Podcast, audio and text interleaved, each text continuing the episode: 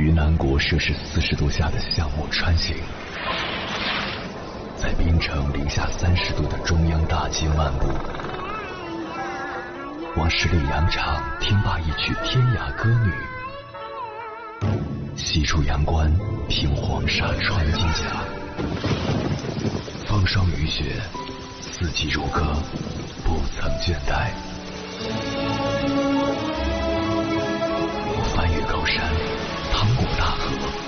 无所畏惧水深和火热，只为打破这千山万水的阻隔，与你相遇。我是英波，我在原来的地方等你，不见不散。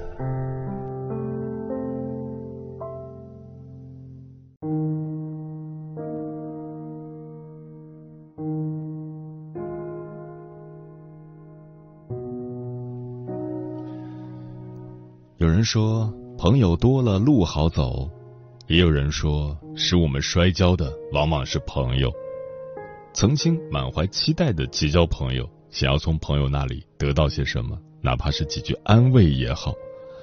后来发现交友的观念在发生改变，很多的人一个朋友都没有，也有人陷入了不断合群、不断被伤害的尴尬境地。那么问题来了。人到底需不需要朋友？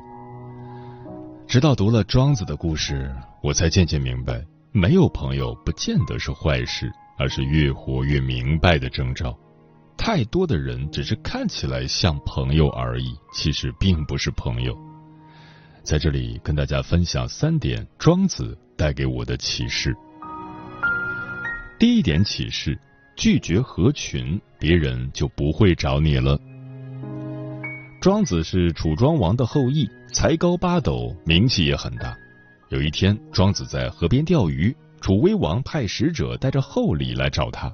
使者说：“大王请你去做国相。”庄子笑着说：“千金重利，卿相尊位也。”接着，庄子严肃的表示：“牛羊乌龟一旦进入朝堂，就会被当成祭品供奉起来。”而他呢，愿意做乌龟，在泥地里爬行，不受谁约束，永远快乐。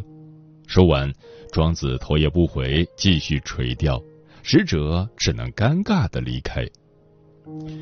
看起来庄子的做法很解气，居然可以拒绝高高在上的大王，其实是释放了一个信号：拒绝合群。你做你的大王，我做我的平民，大家互不打扰。现实生活中，我们也有类似的情况。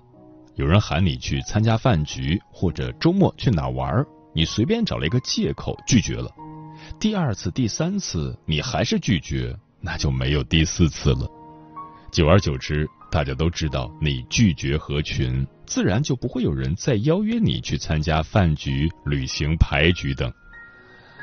三毛说过：“你拒绝了我，你伤害了我的骄傲。”邀约你的人，初衷是你会接纳，但结果适得其反。虽然他也会尊重你的选择，但内心是很不愉快的。再多的热情，一旦被拒绝了，那就冷场了。谁都没有义务去听你那些拒绝人的话。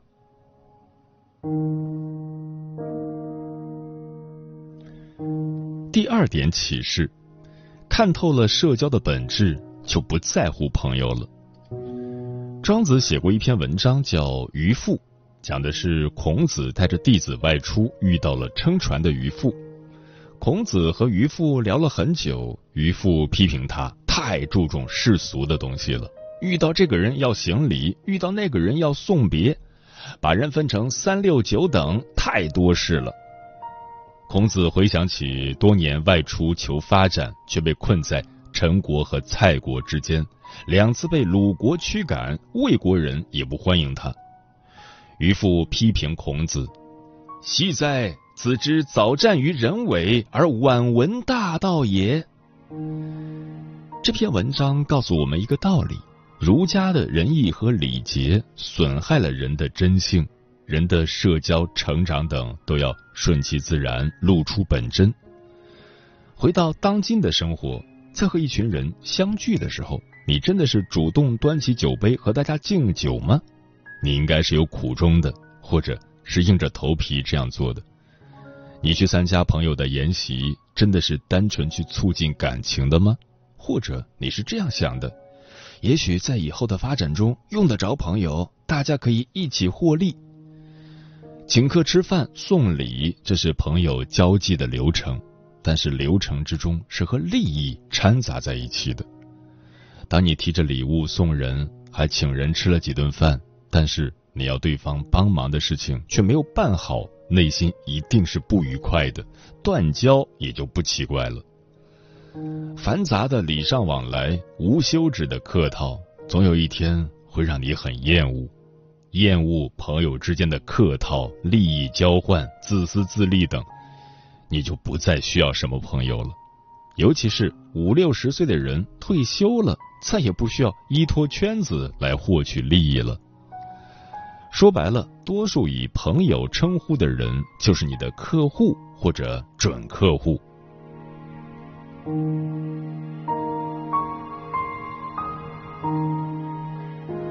第三点启示：人穷的时候，亲戚朋友都会疏离。庄子去找监河侯借粮食，说家里穷的揭不开锅了。监河侯却说：“别急，过一阵子我收租了，借钱给你。”庄子只能低头走开。人呢，穷那么一两次，就知道自己在朋友心中的位置了。演员王志文曾说：“到了一定年龄，没有稳定的收入，没有存款，亲人遇到事情你拿不出钱，你就会明白，脸不脸的情啊爱啊都是浮云。开口借钱，也许是伤害关系最狠的方式。哪怕你生病了，朋友也不一定借钱给你。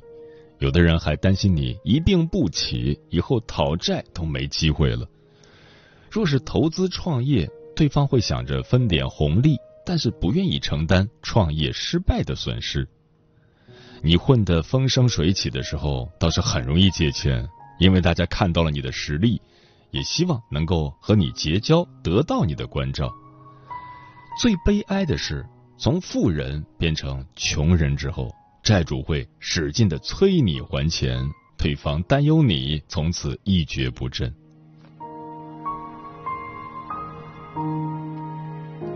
哲学家李泽厚说过：“中国文人的外表是儒家，但内心永远是庄子。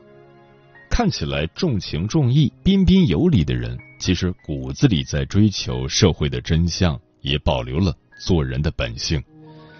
若不是为了几两碎银，估计会有更多的人退出热闹的地方，加入不合群的行列。虽然行走在熙熙攘攘的大街上。”却互不打扰，连打招呼都显得多余。千金易得，知己难求。真的，不要把看起来像朋友的人当成朋友，唯有不计得失来帮助你或者愿意被你帮助的人才是朋友。撇开利益，能够灵魂相通的人也算是朋友。当然，想要混江湖，还是看透，别说透。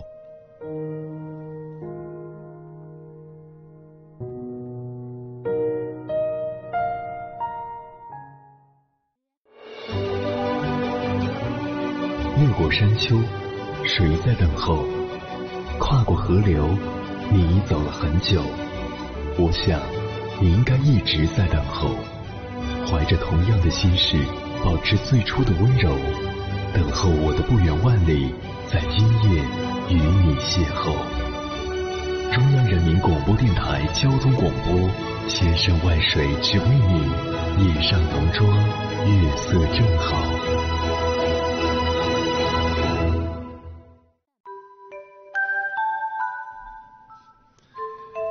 感谢此刻依然守候在电波那一头的你。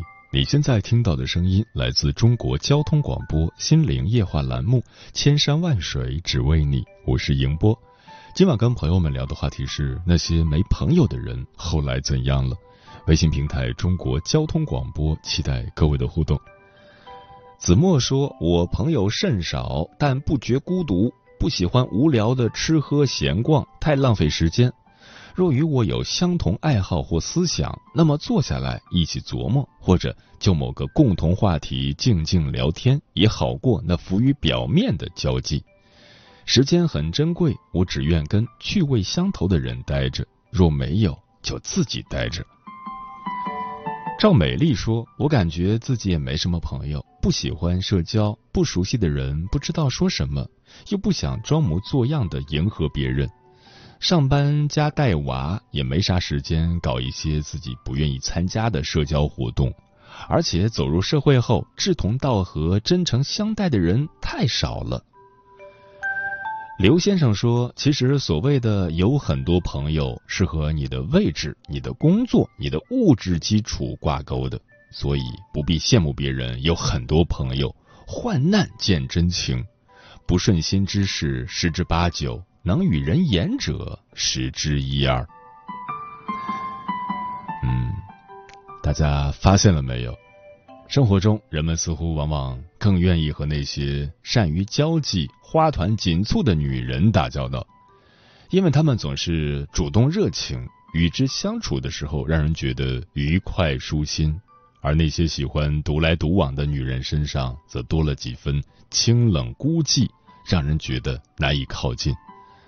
在我看来，热情外向的女人固然受欢迎，而内向安静的女人。也有着属于自己的独特魅力。接下来，千山万水只为你，跟朋友们分享的文章名字叫《没什么朋友的女人大多是这三种性情》，作者苏婉。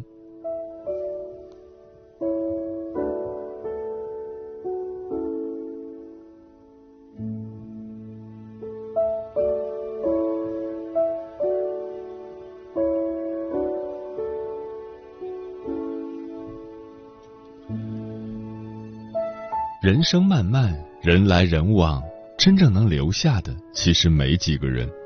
一时的热情未必是真感情，能经得起时间过滤和沉淀的才是真心。那些没什么朋友的女人，并非孤僻冷漠，只是有着独特的性情。一般来说，包括以下这三种情况：第一种，不擅长社交，尊重自己的内心。作家李小艺在他的社交账号上分享过这样一段经历，说小的时候他总喜欢往孩子堆里凑，倒不是因为有多喜欢，而是因为害怕孤独。长大后，一是因为职业的需要，二是因为怕被孤立，他又不得不往人群里凑。可其实他是个实打实的假性外向之人，虽然表面上看上去朋友挺多。不过，很多时候他都是在勉强自己去融入群体。每一次的热闹喧嚣都会让他感到身心十分的消耗。比起那些社交应酬，他其实更享受一个人的独处时光。直到近几年，他迷上了运动健身，每周去五次左右，每次大约九十分钟。起初，身边的朋友也不是很理解。觉得他那么忙，又是工作又是家庭的，怎么可能抽得出那么多的时间？可他为了坚持下去，几乎推掉了所有不必要的应酬，一下班就径直往健身房跑，并把自己的健身时间告诉了几个关系较好的朋友和工作伙伴，请他们如果有事的话，尽量约在中午或是上班的时候谈完。三年来，虽然也有些朋友为此和他渐行渐远，可他却收获到了健康和自律。生活中，你是否也有过这样的时候？明明工作了一天，只想回家躺平，可面对同事邀约的聚会，还是硬着头皮答应，生怕被别人说不合群。参加聚会，心里觉得无聊的不行，可又怕别人觉得。自己先走无礼，于是死撑到最后，回到家又开始陷入无尽的后悔之中，责怪自己虚度了光阴。不知道有多少次违背了自己的内心，在社交中消耗了自己。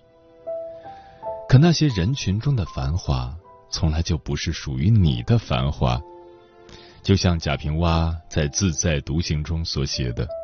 和朋友走散其实是一件好事，到了一定的年纪，圈子越小，朋友越少，其实意味着你活得越好。朋友少的女人并不孤独，她们只是活得更加通透清醒，无需再用拥挤的人潮来填补心灵上的空虚。减少了无效的社交，才能把更多的时间和精力留给自己，更好的遵从内心，去运动流汗。去读书、旅行，去做自己喜欢的事情，竭尽全力，只为把每一天都过得惬意舒心。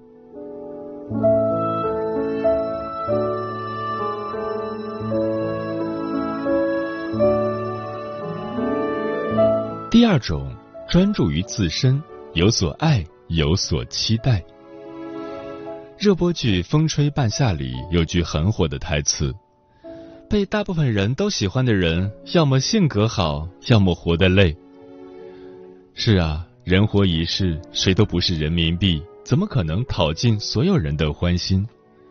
倘若能得到绝大多数人的好评，要么是万里挑一，要么就是委屈自己去刻意逢迎，或是在别人有求于你的时候，因为害怕被对方讨厌。于是拒绝的话总是到了嘴边又被吹散在风里，或是在别人提出让你为难的事情的时候，就算心中不满，也会尽量表现出大方得体的模样。因为总是太过于在意别人的心情，害怕在别人的嘴里听见有关于自己不好的声音。这样的女人虽然看似身边朋友很多。可太多的时候，活得很累。还有一种女人，她们则看上去我行我素多了，似乎鲜少在意周围人的评价。别人喜欢她们也好，讨厌她们也罢，她们都不会太往心里去。于他们而言，那些不懂他们的人的闲言碎语，不过过眼云烟。他们深知，人这一生有许多时候，其实都很难得到周遭人的理解和认可。那些向往的远方，不过是独自一人憧憬的风景。旅途难免孤单，没有多少朋友可以结伴。比起活在别人的评价里，更该活在自己的热爱里。就像那句话所说的：“人生已经太难了。”你完全不必因世俗的眼光而感到难过，做让你觉得开心的事就好。别人的认同与否又何妨？人来尘世走一遭，最不该强求的就是所有人的喜欢。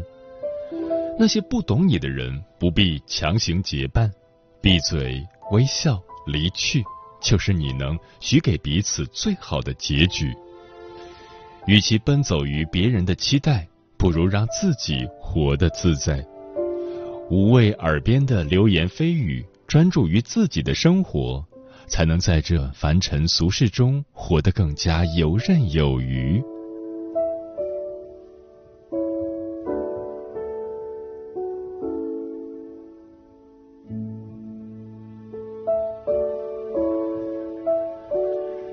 第三种。慢热且深情，专一重感情。听过一句话：那些以光速接近的人，大都也会以光速离开你。年少时不明所以，如今再看，却颇为理解其中的奥义。人与人之间的相处，时间是最好的证明。有些人在初见之时满心欢喜。可随着岁月的辗转，却渐渐褪去了新鲜感，彼此间只剩下疏离和不满。而有些人乍见时无感，熟络得很慢，却能陪你走过漫长的岁月，因为他们从不轻易付出真心，一旦动心，便要还你一世的真情。情感专家周小鹏曾讲过这样一个故事：他认识一个女孩子。结婚刚一个月就离婚了，后来又陆陆续续结了三次婚，也离了三次婚，而且没有一次能超过半年。不是不爱，恰恰相反，每次其实都爱得惊天动地。只是分开的时候，也是为了些鸡毛蒜皮的小事，什么对方不愿意买洗碗机，沉迷于游戏，或不洗袜子，嫌他太爱买衣服等等，都足以成为他们分开的理由。都说热闹的人生易散场，慢热的人情更长。此话不假，轰轰烈烈的感情固然让人动心，但那些来得太快的感情却很难经得起岁月的洗礼。当最初的心动被平淡取代，双方的缺点就会被无限放大，化作墙上的文字写和脸口的饭粘子。而那些慢热的女人，虽然来时不够绚烂，却更能以心换心。她们或许不够能言善辩，很难成为人群中的焦点，也无法在所有场合自在的和别人谈笑风生，快速的和对方建立起关系。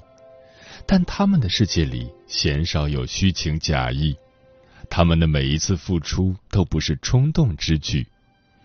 只是因为太重感情，所以才会如此的慎重小心。比起那些不痛不痒的关系，他们要么不动心，要么就是一生情。爱情如此，友情亦是。在这个快节奏的时代里，慢慢来是他们最好的诚意。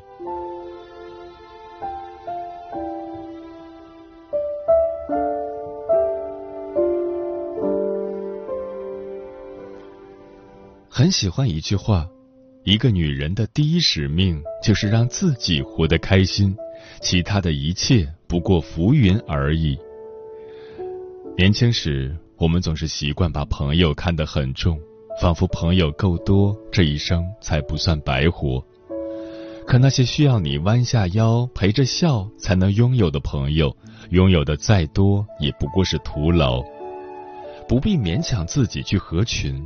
只遵从于自己的内心，做自己喜欢的事情，生活其实就会简单很多，快乐也会容易得多。永远无需在旁人的眼光里去找寻快乐，在别人的嘴巴里找寻尊严。当你停下脚步的时候，才会听见那些糟心的声音；当你奔跑起来，活在自己的热爱里，自然也不会听见那些闲言碎语。也不必去假装热情去维系某一段关系，请相信，属于你的人自会懂得你的慢热深情，愿意和你细水长流。愿每个女人都能活得洒脱肆意，余生只和懂你的人结伴同行，不讨好，不刻意，把时间都留给自己热爱的事情，经营好自己的小天地。所付出的每一份真心，都得到应有的回应。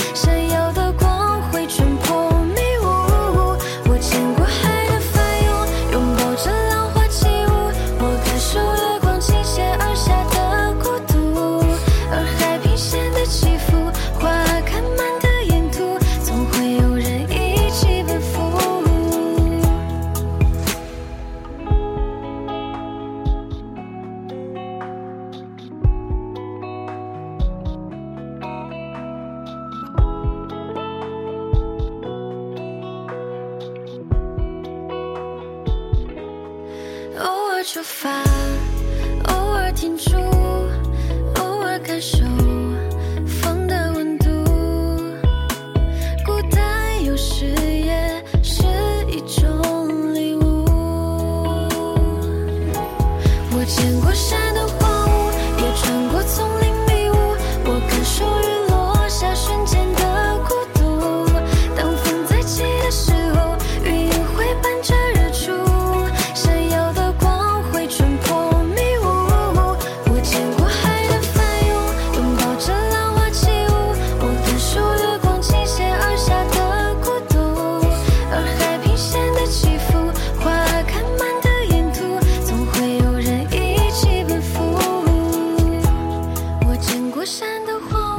也穿过丛林迷雾我感受雨落下瞬间的孤独。